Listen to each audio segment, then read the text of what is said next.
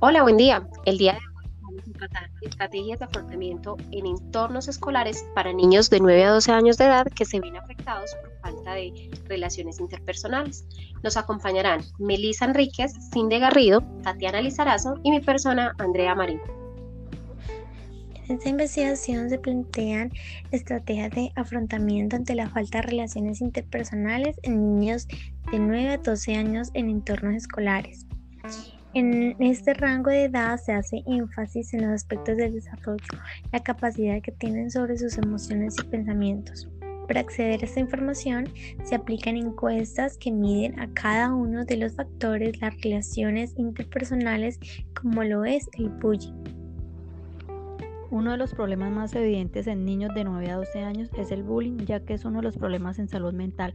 En una encuesta, la Secretaría de Bogotá dice que el 46% fue insultado y un 56% víctima de hurto. Un estudio sobre salud mental del Ministerio de Salud dice que un 40% de prevalencia de los trastornos de ansiedad y del estado de ánimo afectan a niños y adolescentes en su rendimiento escolar y sus relaciones sociales. Otra forma de maltrato es la exclusión con un 22%.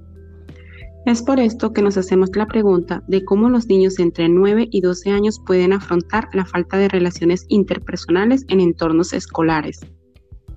Se plantearán estrategias de afrontamiento ante la falta de relaciones interpersonales en niños de 9 a 12 años de edad en entornos escolares. Los objetivos específicos son analizar los lazos sociales que afectan a niños de 9 a 12 años de edad, identificar sus destrezas de interacción social y promover sus competencias emocionales.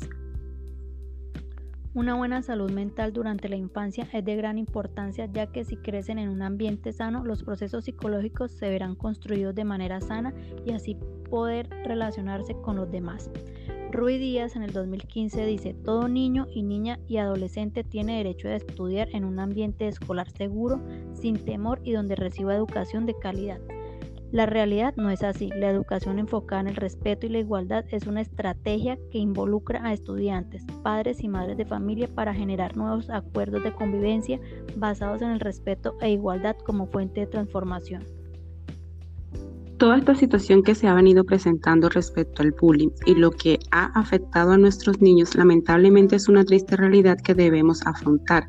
Y si todos ponemos nuestro granito de arena lograremos que toda esta red de situaciones y procesos logren que los niños tengan una salud mental sana, un estado completo de bienestar físico, mental y social trabajamos bajo la teoría de Eric Erickson, que afirma que los seres humanos con un desarrollo sano deben pasar a través de ocho etapas entre la infancia y la edad adulta tardía. En cada etapa, la persona se enfrenta y es de esperar que domine nuevos retos. Cada etapa se basa en la culminación con éxito de la etapa anterior. Dado que la personalidad del individuo se desarrolla a partir del crecimiento que tengan sobre su ambiente social y que éste a su vez se desarrolle la interacción. Los resultados nos muestran que los niños con salud mental estable forman relaciones sociales afectivas debido a que pueden desarrollarse cognitiva y emocionalmente bien, teniendo un mejor afrontamiento a los problemas y validando que la motivación es uno de los motores principales para que el ser humano pueda alcanzar sus sueños y metas planteadas a lo largo de su vida. En el proceso de socialización y fomento de valores es importante tener tolerancia con aquellas personas que no tienen ideas similares a las nuestras y de esta forma se reducen conductas excluyentes o violentas, facilitando las relaciones interpersonales. Por concluir, analizamos los lazos sociales que afectan a los niños en edad de 9 a 12 años.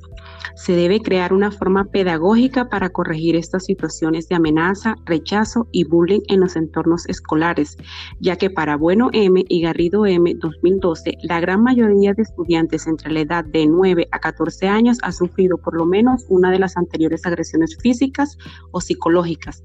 Ahora bien, se deben crear y promover competencias emocionales en niños de 9 a 12 años, fortaleciendo el factor emocional, ya que este es el principal eje en las aptitudes y actitudes del ser humano, logrando con esto hacer frente a todo tipo de flagelo, flagelo de índole psicológico y físico. Bueno, eso es todo por hoy. Espero haya sido de su agrado y nos vemos en una próxima ocasión. Chao, chao.